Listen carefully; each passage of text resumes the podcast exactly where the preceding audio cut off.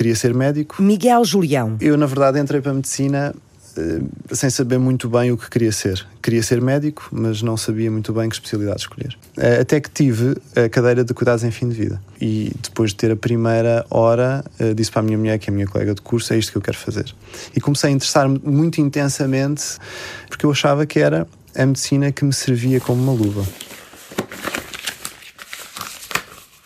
Porque tinha um aperfeiçoamento técnico muito interessante e que necessitava de grande investigação e tinha a parte da humanização e da compaixão que para mim era algo que não se, não se separava da, da medicina. O que é que aquela hora teve de tão mágico e de tão especial que lhe tocou tanto ao ponto de conseguir perceber exatamente é isto que eu quero? Eh, eu acho que nós trazemos todos uma, uma, uma mochila cheia de de experiências, não é? A minha vida teve algumas experiências de vida importantes, de, de, de, ligação emocional às questões da morte, e portanto essa sensibilidade eu trazia certamente comigo. Faltava-me qualquer coisa na medicina, faltava-me sobretudo a relação. A relação. Faltava uma medicina onde eu pudesse sentir que não há a possibilidade de haver uma divisão entre aquilo que é a técnica aperfeiçoada, não é?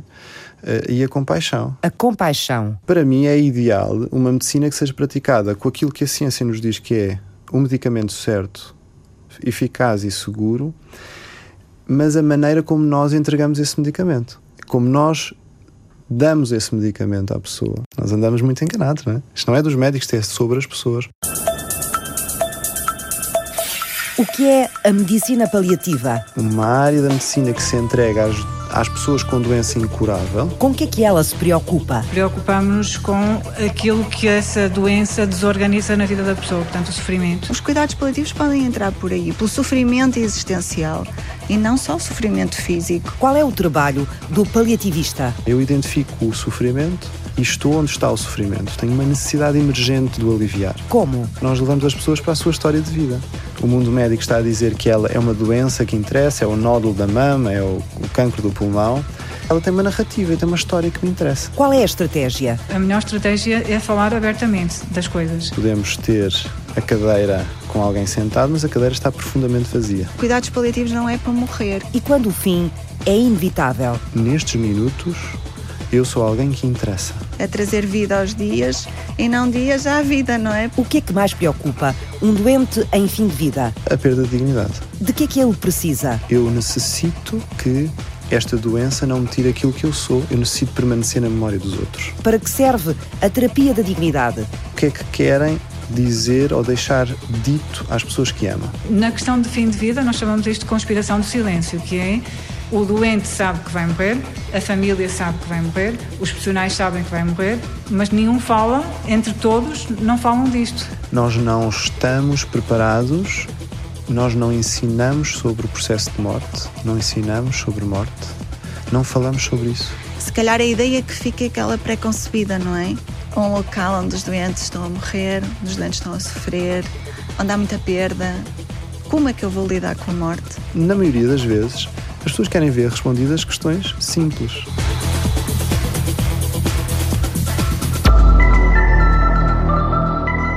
Ser paliativista é ser compassivo? Há uma ideia de que tudo isto tem a ver com a nossa capacidade intrínseca como pessoas, tem também parte disso, mas. Uh, os cuidados de conservação da dignidade, os cuidados de compaixão ao outro também se treinam. Miguel Julião treina médicos e futuros médicos em cuidados paliativos na Universidade do Minho. As capacidades de comunicação com o outro, a comunicação das más notícias também se treinam. A postura, a hospitalidade àquele que sofre também se treina. E, portanto, nós estamos a fazer também na, na Universidade do Minho, na Escola de Medicina, esse trabalho com os estudantes, a fazer eh, sessões uh, de gravação das atitudes dos estudantes, a fazer a discussão em conjunto daquilo que são as atitudes perante um doente agressivo, um doente que tem uma notícia má que o espera e nós temos que saber dar, temos que ter uma postura física e verbal adequada. Portanto, tudo isto está, diria eu, mais do que contado, não é? Nós precisamos é de ensinar. O jovem médico de família, como todos os médicos, aprendeu a tratar e a cuidar. Nós somos ainda criados como médicos e formatados como médicos para curar, curar, curar. E, portanto, para nós é um desinvestimento e é uma falha quase destruturante quando alguém nos diz não temos mais nada para oferecer em termos de cura. e o que fazemos. O que é que fazemos? Para mim, uma sociedade evoluída é aquela que permite, como nós permitimos em Portugal, o nascer bem, o crescer bem e amadurecer ou crescer bem, não é? E o morrer bem. Não se pode falar de cuidados paliativos sem se ter um pouco a consciência do que é que são efetivamente os cuidados paliativos. Não adianta falar. Não adianta. Porquê, Patrícia? O que é que precisamos de saber? Porque cuidados paliativos não é para morrer, que é muito esta tónica que se calhar que as pessoas têm, não é? Cuidados para o fim de vida, quando não há nada a fazer. E é precisamente o contrário, é trazer vida aos dias e não dias à vida, não é? Portanto, o objetivo não é esse, não é mais um dia, não é este dia e provavelmente outro e outro e outro. Efetivamente, é vida onde há alegria, onde há vontade de viver, onde há vontade de, de, de lutar, onde há esperança. E como todos nós vamos morrer, os doentes dos cuidados paliativos também vão morrer. Provavelmente é de uma forma mais célere. A enfermeira Patrícia Coelho deu os primeiros passos nos cuidados paliativos do Instituto de Oncologia do Porto. Ao início, confesso que com algum receio. De? Por pela minha ideia errada do que eram os cuidados paliativos. Independentemente de termos alguém que nos diga, na teoria, numa sala de aula, o que é, fica sempre aquele medo de como é que vai ser quando eu encarar com um doente. Se calhar a ideia que fica é aquela pré-concebida, não é? Então diga-me qual era a sua ideia pré-concebida e o que é que mudou nesse trabalho no terreno? Um local onde os doentes estão a morrer, onde os doentes estão a sofrer, onde há muita perda. Lidar com a morte como é que eu vou lidar com a morte? E quando tive a oportunidade de chegar àquele serviço, o primeiro impacto foi a luminosidade do serviço, espaço físico com muita luz, pessoas com um lindo sorriso, com 20 e tal anos, isto em 2000, onde não se falava ainda muito de cuidados paliativos, a tónica ainda era muito para o doente que estava em sofrimento e que ia morrer em semanas. Uh, neste momento, não, temos doentes anos em cuidados paliativos, bem, em casa, uh, e que sabemos que vão ter agudizações e sabemos que vão recorrer à unidade e que sabemos que um dia vão morrer e que os vamos perder, mas isso é a única verdade que temos, é que 100% de nós vamos morrer e eu, como enfermeira, é que 100% dos meus doentes vão morrer. Só não sei como, quando e onde, como nenhum de nós sabe. Onde é que se morre hoje, maioritariamente? No hospital. A morte fugiu de casa. Fugiu de casa? Nos nossos antepassados, e não assim tão passado, uh, via-se a morte em casa, onde a família preparava o leito, onde as crianças até eram envolvidas e percebiam o que se estava a acontecer. De repente, a nossa sociedade muda, há o avanço tecnológico e percebe-se que as pessoas deixam de morrer em casa e passam a morrer no hospital. Não só por causa do avanço da medicina, mas também porque as famílias enquanto famílias, não têm muita estrutura para cuidar destas pessoas em casa. Se as pessoas têm que trabalhar, têm encargos sociais, como é que se pode cuidar e não ter rendimentos? Estas pessoas precisam de estar asseguradas. E quando nós temos uma situação de urgência, estes doentes eh, vão ser atendidos por quem? Se não tivermos equipas no terreno suficientes, pelo nosso INEM, que por sua vez vai levá-lo para uma urgência, que por sua vez vai para ficar internado no hospital central, porque efetivamente o doente precisa de cuidados. Quer dizer que nós também estamos cada vez mais distanciados do fenómeno da morte, cada vez também lidamos menos com ele, porque não lidamos com ele a nível familiar, e a morte fica lá longe dos nossos olhos e das nossas vidas dentro do hospital, não é? É mais fácil. É muito mais fácil para nós encararmos assim. Além de que, neste momento, em termos da nossa sociedade, é muito mais complicado morrer em casa. Mas também não nos tira competências. Sim, sim.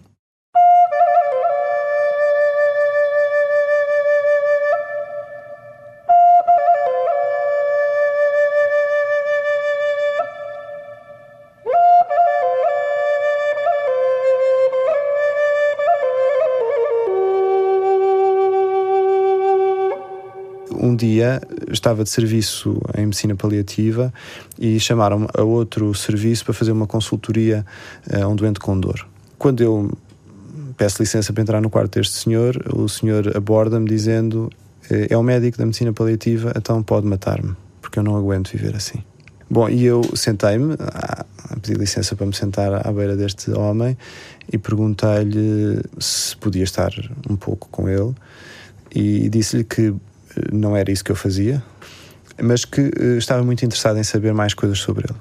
Este homem olha para mim em 15 minutos apenas diz-me que bom se sente orgulhoso e um dos seus maiores feitos na vida é ter criado dois filhos como bons seres humanos e que os recorda, por exemplo, de ter uh, caminhado com eles numa, numa muralha em Sesimbra. Era um homem numa vida muito rural, nunca tinha saído de Sesimbra, portanto o seu mundo era, era aquele. Mas o seu mundo era muito mais interessante do que apenas a sua doença ou a sua dor, e portanto, para além do sintoma físico, aquilo que preocupava muito mais este homem e a sua dor era muito mais global, uma dor total, do que apenas a dor física. E portanto, em apenas 15 minutos, este homem fala-me de si, fala-me da sua pessoa, e no final desta conversa eu pergunto-lhe: gostaria de morrer neste momento? E ele diz-me: não, gostaria que regressasse para eu poder falar mais sobre mim. Nós conseguimos fazer aquilo que Dame Cicely Saunders, a fundadora dos, do moderno eh, movimento dos cuidados paliativos, nos ensina, que é tornar a doença periférica à pessoa. E, portanto, nós falamos sobre esta pessoa em 15 minutos. Cicely Saunders. Quem trabalha em paliativos sabe de cor o nome da enfermeira inglesa.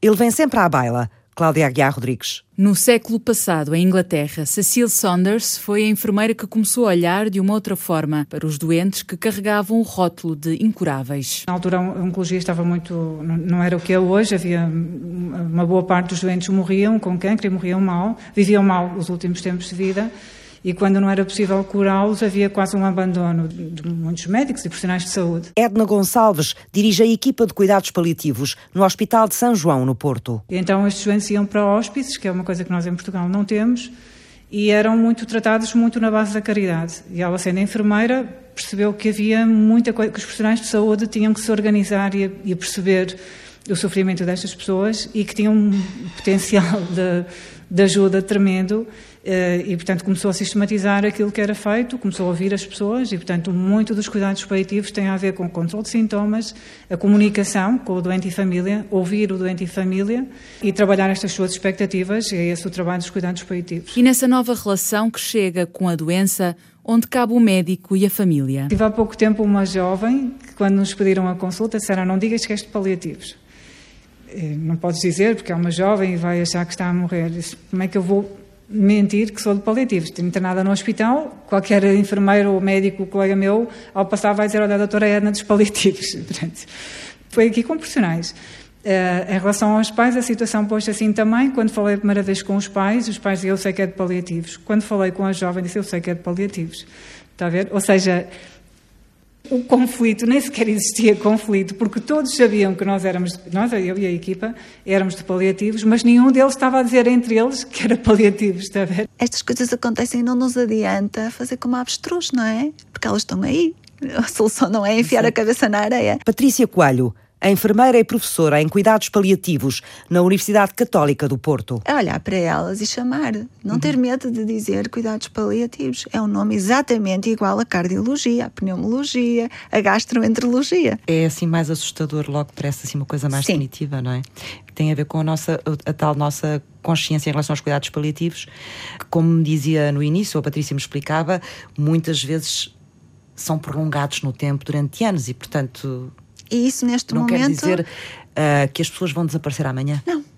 Não. E, é essa noção, e quem nos, quantas vezes não nos surpreendem, que se calhar olhando para um doente, e neste momento cada vez mais temos indicadores de prognóstico, quantos doentes não nos surpreendem? Precisamente estamos, porque. Temos que ter uh, direito a uma dignidade de vida, não é? Claro, viver com dignidade. Dignidade. O tema mudou o curso de investigação de Miguel Julião, especialista em fim de vida no dia em que conheceu e acompanhou o doente de Sesimbra. Eu segui este senhor durante mais um mês, ele, ele acabou por falecer uh, aos meus cuidados, e foi este clique que me fez modificar toda a minha questão de investigação. O investigador começou a aprofundar a terapia da dignidade, o trabalho da equipa internacional liderada por Harvey Max Chochinov. Professor Chochinov.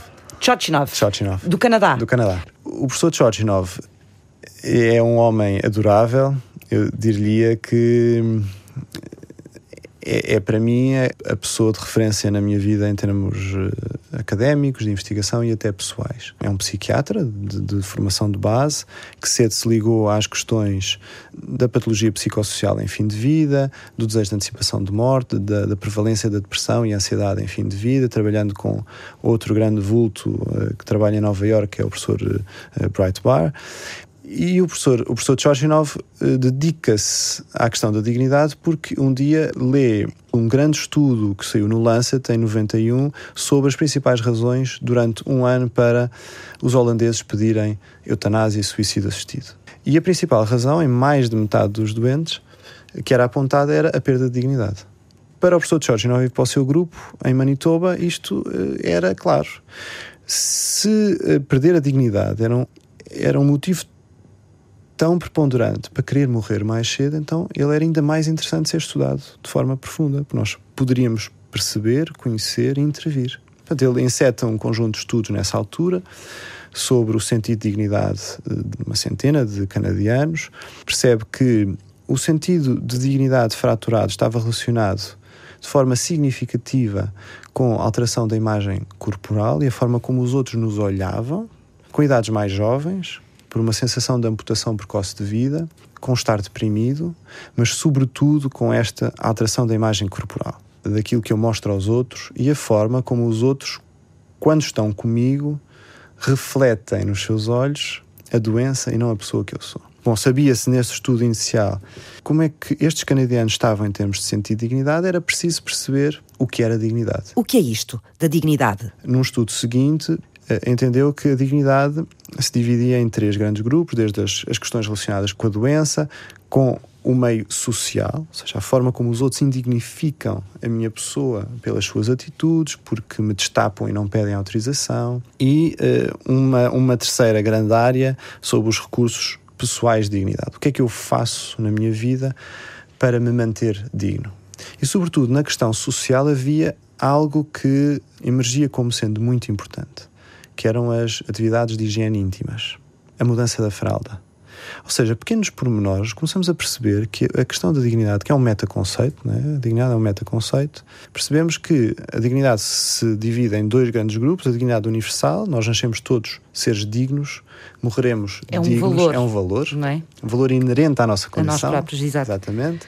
E depois a, a dignidade relacional, que essa é que nos preocupa. Essa é que nos preocupa. Que é a dignidade na prática que nós conquistamos na nossa interação exatamente, social com os outros, não é? De forma como os outros nos olham. É? Exatamente. É? E como se relacionam connosco e como podem ter relações que potenciam aquilo que nós somos e, portanto, potenciando dessa forma a dignidade ou que diminuem aquilo que nós somos, a nossa honra, o nosso valor intrínseco como seres humanos. A investigação de Chochinov sobre a dignidade encontra dois caminhos principais: a tonalidade do cuidar, a forma como o outro me olha e me cuida, e a questão do legado.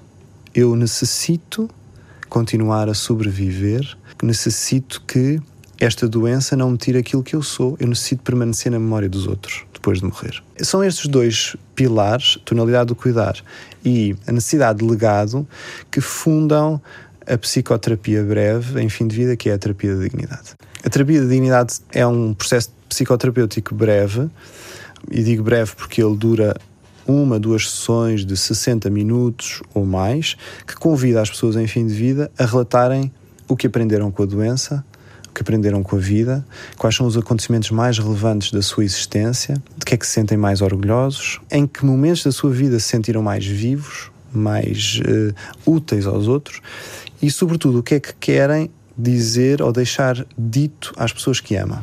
Trabalhamos o momento do aqui e do agora porque a psicoterapia vale por si, como processo psicoterapêutico, mas depois trabalhamos o legado seguidamente, porque gravamos em registro áudio esta sessão e seguidamente o terapeuta transcreve e edita um documento final a que chamamos de documento legado, que é entregue à pessoa em fim de vida. A pessoa em fim de vida lê, edita, concorda ou discorda, modifica e esta pessoa em fim de vida depois pede cópias deste documento e entrega às pessoas que mais ama. A terapia funciona para a pessoa como processo psicoterapêutico, mas no processo de construção da terapia de dignidade nós não estamos interessados só neste componente, porque as pessoas falaram-nos da, da necessidade do legado e, portanto, da terapia surge um construto que sobrevive à própria pessoa e que é um documento escrito, é que chamamos de documento de legado. Que impacto tem esta terapia inovadora nos doentes em fim de vida? Quais são os direitos destes doentes? Os cuidados paliativos e o morrer são problemas académicos ou problemas sociais? Miguel Julião deu um contributo importante ao conhecimento ao estudar pela primeira vez o efeito da terapia da dignidade em doentes deprimidos. O investigador foi distinguido com o Prémio Europeu de Cuidados Paliativos. Vamos conhecer o trabalho e os resultados na segunda parte do ponto de partida. Até já!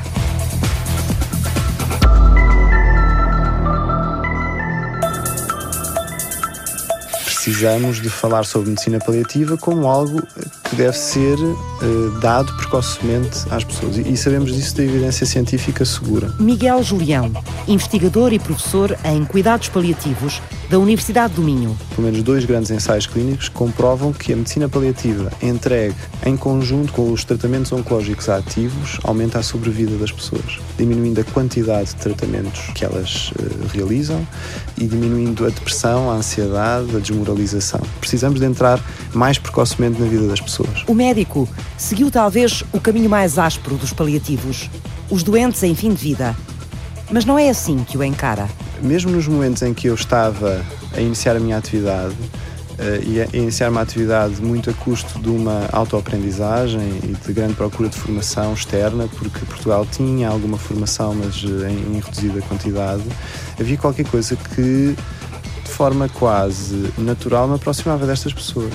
E, portanto, para mim era mais proveitoso estar com as famílias das pessoas em fim de vida e estar com as pessoas em fim de vida e mais natural do que estar a exercer outro tipo de atividade clínica. Essa dureza que se possa imaginar do ver morrer, do ter que saber antecipar o fim de vida, de toda a medicação envolvida no processo terapêutico ou no processo de intervenção terapêutica do fim de vida, foi para mim muito, muito amaciada, diria, pela necessidade emergente de estar com as pessoas.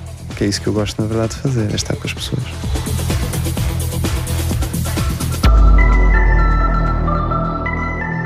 Para mim o choque não foi um choque intenso. Acho que todos nós temos a ideia que gostamos, gostamos de estar com pessoas, mas geralmente estamos com pessoas em estados bons. Encontramos num café, vamos almoçar, temos um jantar. O, seu encontrar-se com pessoas é com pessoas que estão em, em, em estados difíceis e necessitados também dos outros, não é? E muitas vezes a grande dificuldade aí é logo o que fazer. Eu sentia-me preparado para isso e, sobretudo, sentia que a vulnerabilidade de quem me procurava era para mim um, uma entrega de tal maneira preciosa que me permitia uh, elevar-me um bocadinho da dificuldade que poderia ser o embate com a morte, o embate com algo desconhecido que na, que na minha formação pré-graduada tinha tido pouco ensino, porque não era obrigatória.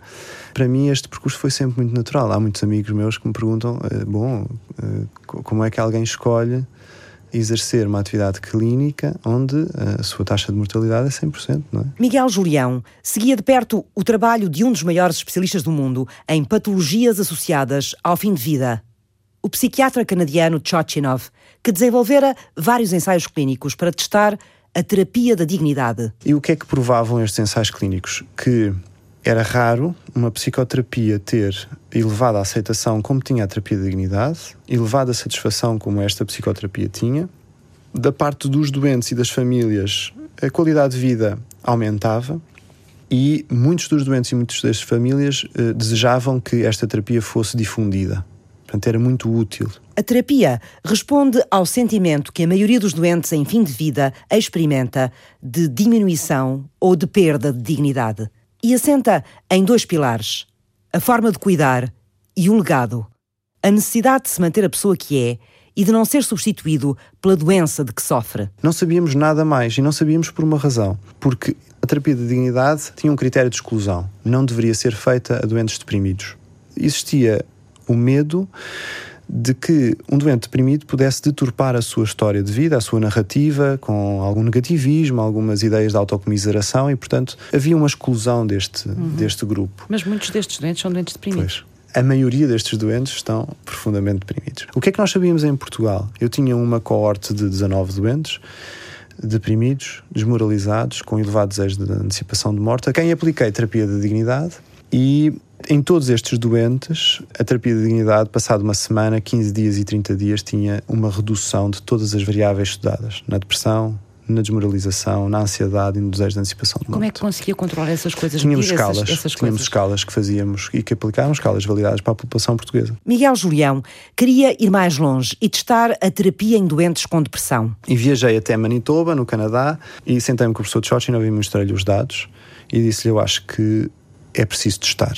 Portanto, nós precisamos fazer um ensaio clínico com doentes deprimidos. A investigação avançou com 80 doentes, divididos em dois grupos. O grupo da terapia da dignidade, mais tudo o que era adicional à unidade, os cuidados paliativos multidisciplinares, e o outro grupo, que é o grupo controle, que fazia cuidados paliativos uh, multidisciplinares. E estudando com as mesmas escalas e nos mesmos uh, tempos de follow-up, de seguimento, tudo o que eram escalas de depressão, ansiedade, qualidade de vida, desmoralização. Um trabalho persistente e demorado. Foram quatro anos intensos da minha vida, muito dedicados, com muito gosto, sobretudo porque o chamado terapeuta de dignidade tem um processo muito condensado de dedicação a cada pessoa, porque temos um momento de preparação da terapia, começamos a construir um quadro sobre quem é a pessoa, convidamos a pessoa a participar e entregamos um protocolo de perguntas, que são as perguntas orientadoras, nove, doze perguntas sobre, fala-me um pouco da sua história de vida, particularmente as partes que considera terem sido mais importantes, o que é que considera ter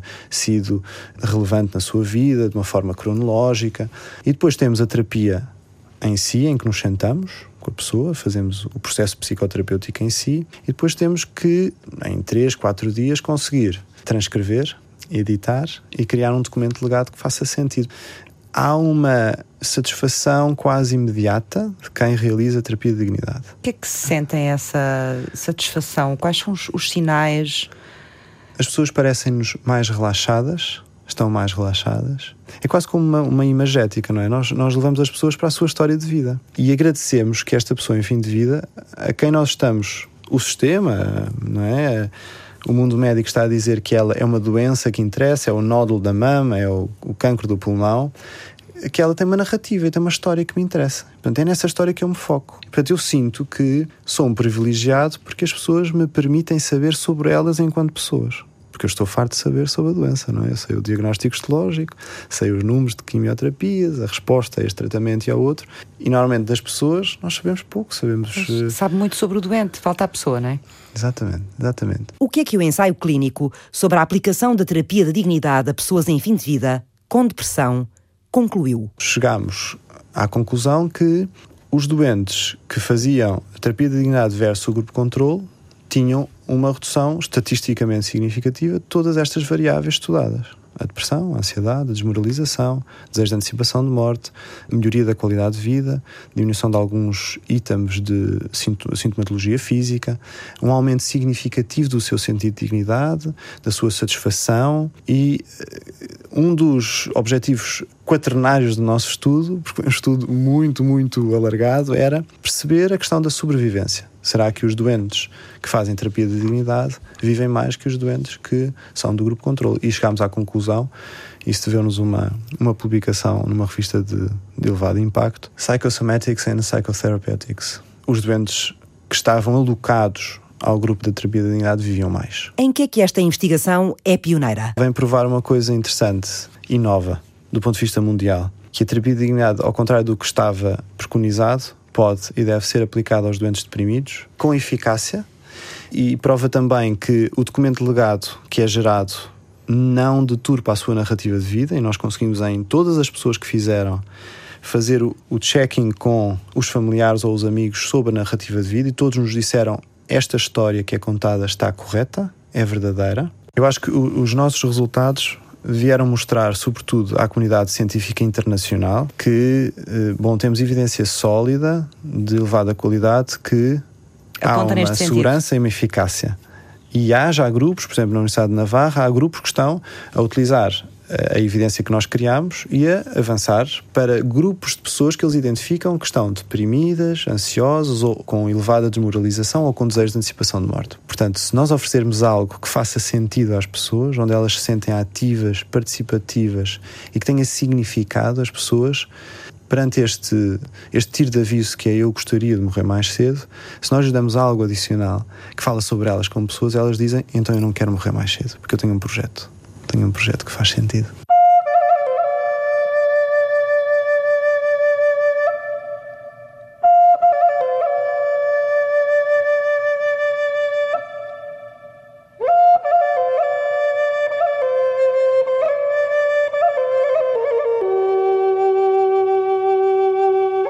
O trabalho de Miguel Julião recebeu o prémio Impacto Clínico em Cuidados Paliativos da Associação Europeia de Cuidados Paliativos. Um chapéu que junta as associações nacionais nesta área da saúde, como a Associação Portuguesa de Cuidados Paliativos. É uma associação sem lucros. A função não é prestar cuidados, mas sim criar um núcleo de profissionais multiprofissional. Portanto, é multidisciplinar. Um, é multidisciplinar. Patrícia Coelho integra a direção da Associação Portuguesa. Ainda precisamos de mais espaço. Somos precisos, mas ainda não somos vistos como essenciais. Neste momento temos 22 equipas de cuidados paliativos em Portugal. É muito pouco. É muito pouco. A Associação Europeia de Cuidados Paliativos preconiza uma equipa para 100 mil habitantes, 24 horas por dia.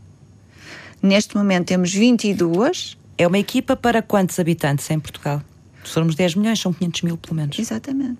O que significa que estamos muito aquém. Portanto, nem a estes cuidados estamos a direcionar. Edna Gonçalves presida a Comissão Nacional de Cuidados Paliativos. Ela dirige também a equipa de paliativos do Hospital de São João, no Porto.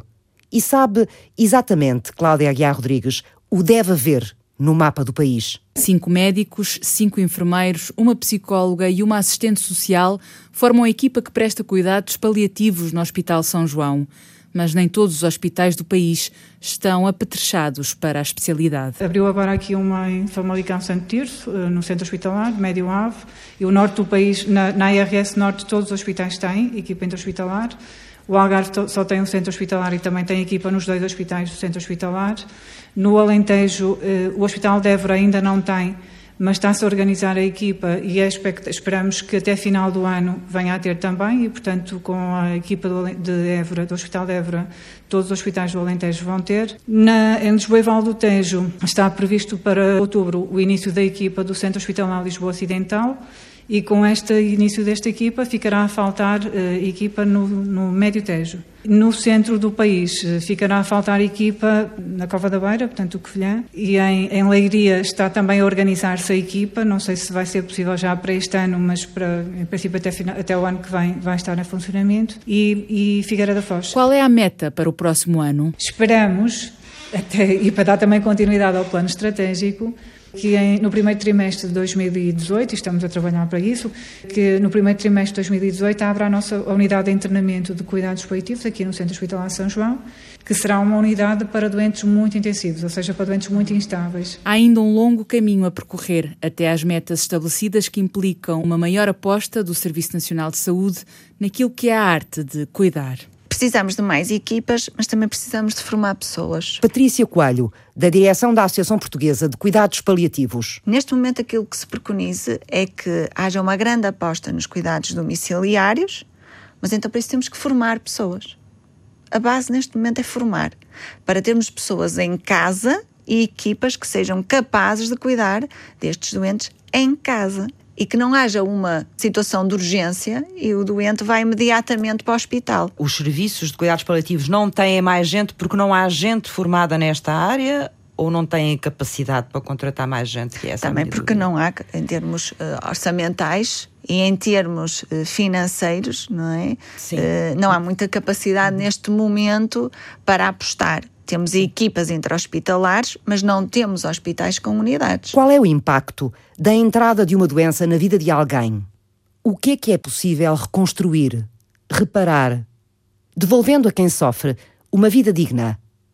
É a batalha de todos os dias das equipas de paliativos Cláudia Aguiar Rodrigues. No Hospital de São João, uma equipa de 12 pessoas trabalha há nove anos para garantir uma ação paliativa. Mais do que preocuparmos com a doença em si, com o cancro, com a pneumonia ou com a demência, preocupamos-nos com aquilo que essa doença desorganiza na vida da pessoa, portanto, o sofrimento. Para além dos sintomas físicos, obviamente, a falta de ar, a dor ou o enjoo, abordamos também a forma como o doente se perspectiva em relação ao futuro com a doença grave que tem, doente e família, as dificuldades que têm em lidar com situações que têm a ver com dependência ou deformações físicas e muitas vezes aquele que é um problema importante, sobretudo quando falamos em pessoas mais novas, que é o amputar de, um, de uma vida precocemente, ou, portanto, um, um encurtar de expectativas a curto prazo. Quando deve um doente recorrer aos cuidados paliativos? Desde que tenham doenças graves eh, e que ameaçam a vida, os cuidados paliativos podem entrar. Desde que haja o tal sofrimento, sofrimento intenso. Qual é a melhor forma de rastrear, digamos assim, os doentes? Em rigor, quem deveria dizer era o doente. O doente e família é que deveriam dizer isto está a ser demasiado intenso para mim, eu não estou a conseguir lidar bem com isto e, portanto, precisaria uh, de um apoio das equipas de paliativos. E por quanto tempo? O tempo necessário para se tornar este sofrimento capaz de ser vivido ou tolerável. Vá. E logo no início da vida, na infância, existem também casos em que os cuidados paliativos são essenciais. Quais são as principais diferenças no tratamento de crianças e adultos. O principal grupo de doenças eh, na criança que exigem cuidados paliativos tem mais a ver com doenças metabólicas, doenças do desenvolvimento, doenças neurológicas e não tantas doenças oncológicas. No adulto, os cuidados paliativos começaram pela doença oncológica, mas neste momento estão a avançar cada vez mais e a passos largos nas doenças não oncológicas.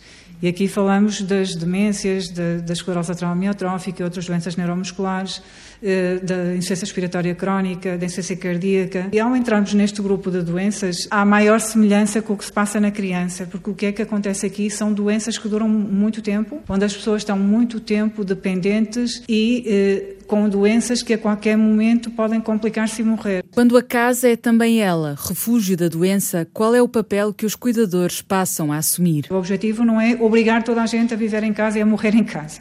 O objetivo é permitir que quem quer passar os últimos tempos de vida em casa possa estar o melhor possível.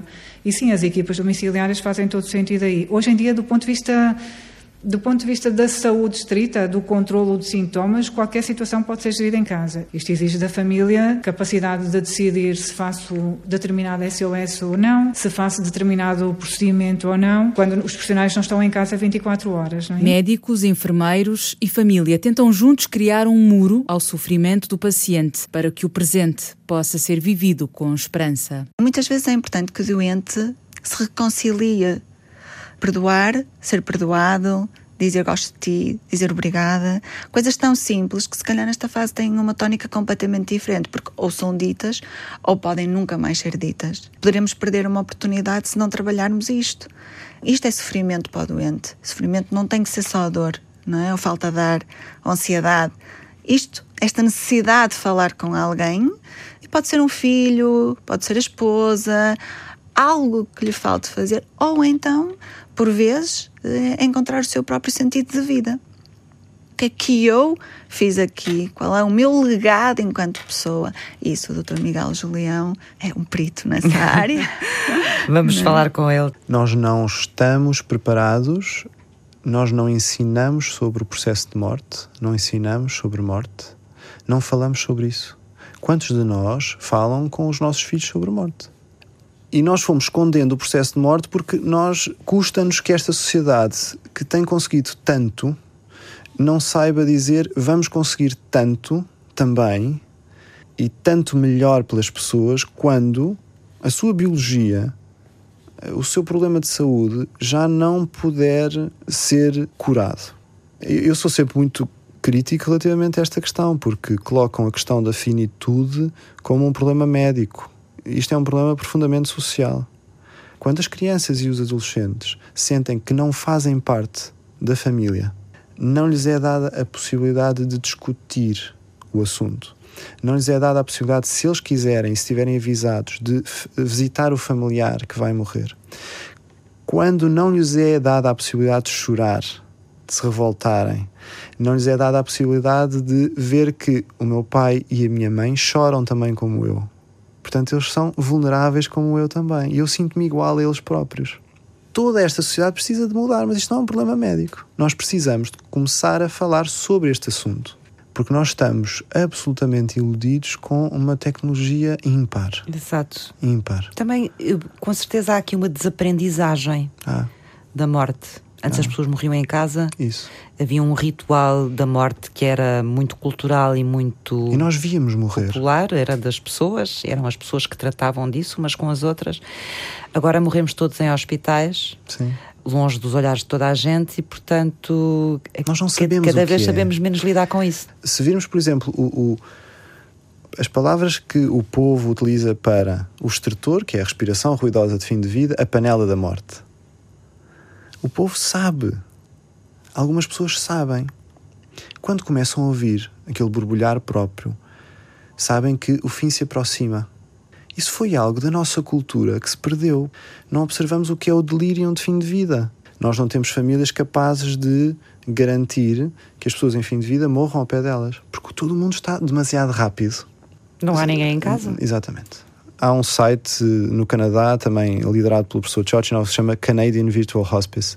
E este site tem uh, a possibilidade de nós fazermos downloads gratuitos de muitos artigos. O artigo que sai mais durante todo o ano, quando eles fazem a contabilização, é When Death is Near, quando a morte, a morte está próxima, que explica em detalhe o que é esperado num, num familiar meu que está a morrer porque é que ele tem um estertor, uma respiração ruidosa, porque é que os membros inferiores ficam frios, às vezes marmoreados, eu aqueço-os e eles não aquecem, porque é que há pausas respiratórias. E portanto isto causa ansiedade nas pessoas, porque as pessoas já não veem morrer. E os profissionais também não veem morrer. Nós estamos entregues a uma medicina da cortina, não é? E do medo de ver morrer. Os estudantes ficam muito, muito agradecidos quando eu tenho duas aulas sobre o processo do fim de vida, o que é que vocês vão observar porque é que acontece determinado tipo de alteração e chamamos-lhe a fisiologia do morrer sem medo. Chamamos-lhe a fisiologia do morrer, que é uma fisiologia do nascer, do crescer, do amadurecer e do morrer. E depois falamos sobre o que é que nós vamos fazer para, para o alívio dos sintomas, para além da pessoa em fim de vida, ou seja, considerando também a família e todo o sofrimento familiar envolvido. Fizeram este programa Miguel Julião. Nós abrimos os jornais e, portanto, dignidade existe em todos os campos, não é? O político, o social, o Exato. médico. Portanto, nós utilizamos muitas vezes abusivamente o termo dignidade, não é? Patrícia Coelho. Agora, já com 17 anos de cuidados paliativos, os cuidados paliativos, para mim, aquilo que fazem são cuidados muito direcionados ao sofrimento do doente, seja ele qual for. A sua componente física, psicológica, espiritual, familiar e prestados por pessoas com formação específica nesta área. Edna Gonçalves. Às vezes, alguns médicos ainda têm dificuldade em pedir cuidados paliativos porque eles próprios não sabem que são cuidados paliativos. Tem os tais mitos, não é? Cláudia Aguiar Rodrigues esteve em reportagem. Francisca Alves fez o apoio à produção. David Oliveira cuidou da pós-produção áudio. Eduardo Maio realizou e apresentou. E o que é que esta investigação tem provado? Para mim é, é é a razão de eu sorrir diariamente a pensar em fazer investigação sobre personhood e não patienthood, ou seja, pessoalidade e não doença. É que quando perguntamos às pessoas o que é que eu preciso saber sobre si enquanto pessoa para tratar o melhor possível, e as pessoas respondem num pequeno resumo sobre si, e este resumo é incluído nos uh, diários clínicos, melhora de forma tão significativa a forma como a pessoa se dignifica, a pessoa se sente pessoa. E a forma como os profissionais se sentem mais satisfeitos e mais ligados, para mim é extraordinário.